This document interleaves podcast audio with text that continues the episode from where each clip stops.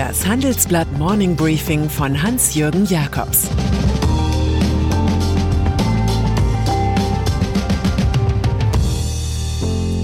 Guten Morgen allerseits. Heute ist Donnerstag, der 21. November. Und das sind unsere Themen. Die CDU-Debatte ist eröffnet. Maas als Anti-Macron und Bennettons Brückenaffäre. Im Folgenden hören Sie eine kurze werbliche Einspielung. Danach geht es mit dem Morning Briefing weiter. Probiere jetzt das neue Laufgefühl selbst aus und finde heraus, was einen On-Schuh ausmacht.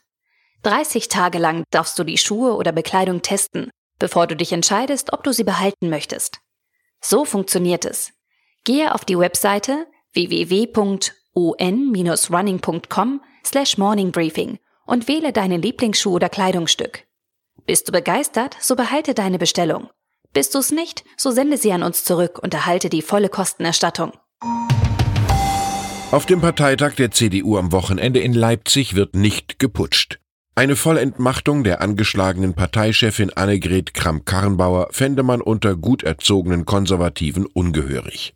Friedrich Merz wird zwar reden, ist aber mit Verlaub kein schwarzer Oskar Lafontaine, der 1995 per Parteitagsvortrag den damaligen SPD-Chef Rudolf Scharping stürzte. Dafür wird es in Leipzig viele Impulsreferate geben. Das vielleicht stärkste kommt vom Gastgeber Michael Kretschmer. Der sächsische Ministerpräsident fordert im Handelsblatt-Interview ein klares Wirtschaftsprofil. Die CDU müsse sich zu Reformen bekennen, wie 2003 in Leipzig. Er höre seit Jahren Klagen über Zitat zu hohe Energiekosten, über die Steuerbelastung und die Bürokratie. Seine Forderung Entweder wir ändern unsere Politik oder die Leute ändern die Zusammensetzung des Bundestages. Wenn Sie kein Latein in der Schule hatten, so wissen Sie jetzt doch, was quid pro quo heißt, Leistung gegen Leistung oder auch eine Hand wäscht die andere. So ging es zu zwischen den Präsidenten der USA und der Ukraine. Das offenbarte Gordon Sondland, der US-Botschafter bei der EU, während der Impeachment-Befragung im US-Kongress. Donald Trump hat demnach also tatsächlich Druck auf die Regierung in Kiew ausgeübt, damit diese Ermittlungen einleitet, die seinem Rivalen Joe Biden schaden sollten. Lock- oder Druckmittel, je nachdem, waren ein Besuch im Weißen Haus und 400 Millionen Dollar Militärhilfe. Trump habe ihn angewiesen, mit seinem Anwalt Rudy Giuliani zusammenzuarbeiten, enthüllt Sondland. Auch Außenminister Mike Pompeo und Vizepräsident Mike Pence hätten von der Ukraine-Sache gewusst. Man fühlt sich bei diesem Setting an einen klassischen Satz des Mafiosi Corleone aus dem Film Der Pate erinnert. Ich mache ihm ein Angebot, das er nicht ablehnen kann.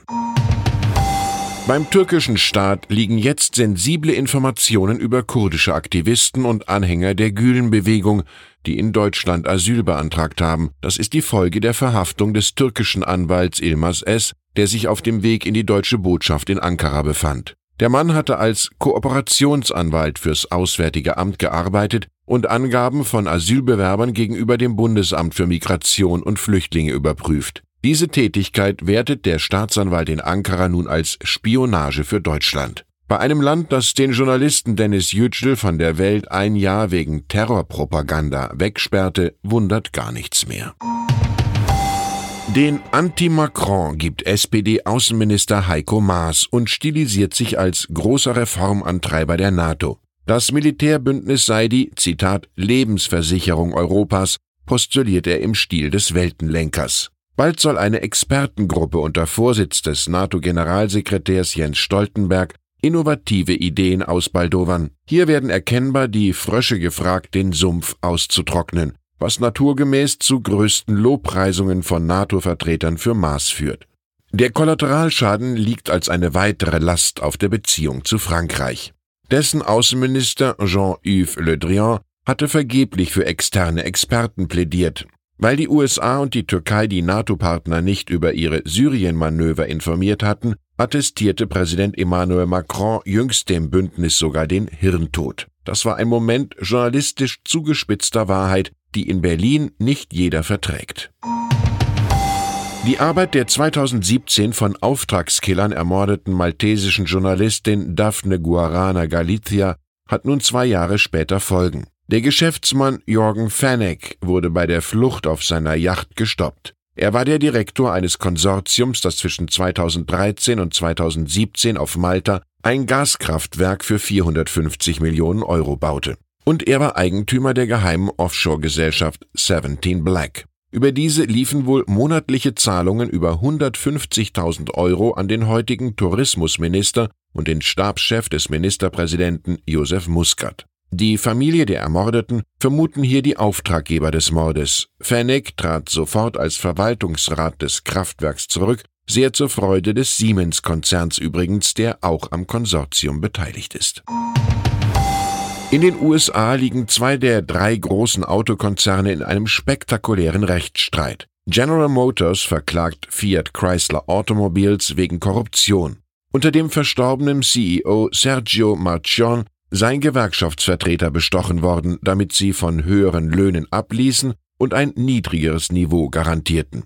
Drei Manager bekannten sich schuldig. Die Gewerkschafter seien, Zitat, fett, dumm und glücklich gehalten worden, so die ermittelnden Staatsanwälte. Aufgrund der Bestechung habe der italo-amerikanische Konzern in den Tarifverhandlungen 2009, 2011 und 2015 einen Wettbewerbsvorteil gegen die nicht korrumpierenden Lenker bei General Motors gehabt, steht in der Klage. Wie wusste schon der legendäre Fiat-Patriarch Giovanni Agnelli, ich liebe den Wind, weil man ihn nicht kaufen kann.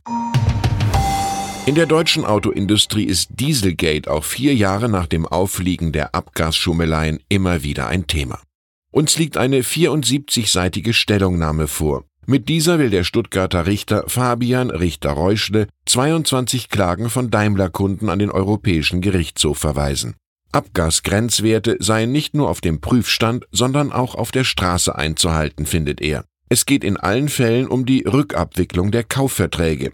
Damit erreicht der deutsche Skandal nun die europäische Bühne. Zudem erwägt die Verbraucherzentrale eine Musterfeststellungsklage gegen den Konzern mit dem Stern. 15 Monate nach einer Katastrophe, die 43 Menschen das Leben kostete und ganz Italien bestürzte, kommt die schockierende Enthüllung, die Betreiberfirma Atlantia der Autobahnbrücke Ponte Morandi in Genua wusste über die Einsturzgefahr des 1967 errichteten Bauwerks genau Bescheid. Die Zeitung La Repubblica enthüllt, dass in Dokumenten der firmeneigenen Tochtergesellschaft SBEA aus den Jahren 2014 bis 2016 Warnungen zu finden sind, die Brücke könne einstürzen. Damit hat die Familie Benetton, Eigentümer von Atlantia, ein massives Problem. Ihre Manager haben offenbar trotz des Wissens über das hohe Risiko überfällige Reparaturen aus Kostengründen verzögert. Wenn Sie ein Gefühl bekommen wollen, wie lebhaft, vielleicht auch revolutionär die deutsche Start-up-Szene ist, bietet sich heute Abend ein Livestreaming an. Ab 21 Uhr können Sie bei den Ehrungen bei The Spark, der Deutsche Digitalpreis, beiwohnen. Zehn Jungunternehmen präsentieren ihre Virtual und Augmented Reality Lösungen. Das Handelsblatt und McKinsey zeichnen die innovativsten Ideen aus, die das Potenzial haben, die Industrie grundlegend zu verändern. Und dann ist da noch die Volkswagenhalle in Braunschweig, die am 30. November und 1. Dezember nicht so heißen wird. Der Schriftzug wird dann abgedeckt, neutralisiert, wie ein Sprecher das nennt, auf Wunsch des Wolfsburger Sponsors. Die Verdeckungsaktion ist die Antwort des Autobauers auf den für die beiden Tage terminierten Bundesparteitag der AfD. Im August hatte die VW-Belegschaftsvertretung erklärt, keine Versammlung der rechtsextremen Partei in einer Volkswagenhalle zu dulden. AfD-Chef Jörg Meuthen bringt als Reaktion Kaufentscheidungen gegen VW-Autos bei seinen Mitgliedern und Wählern ins Spiel. Auch für diese Partei gilt, da weiß man, was man hat. Ich wünsche Ihnen einen erfolgreichen Tag in schönster Transparenz. Es grüßt Sie herzlich Ihr Hans-Jürgen Jakobs. Jetzt noch ein Hinweis in eigener Sache. Die digitale Transformation zwingt zum Umdenken. Rethinking Tax ist das Motto für Steuerabteilungen und Berater. Auf der Tax Technology Conference vom 2. bis zum 3. Dezember in Frankfurt bringen sie hochrangige Experten aus Wirtschaft und Wissenschaft auf den Status quo der Tax-Digitalisierung. Mehr Infos gibt's unter tax-tech-conference.de.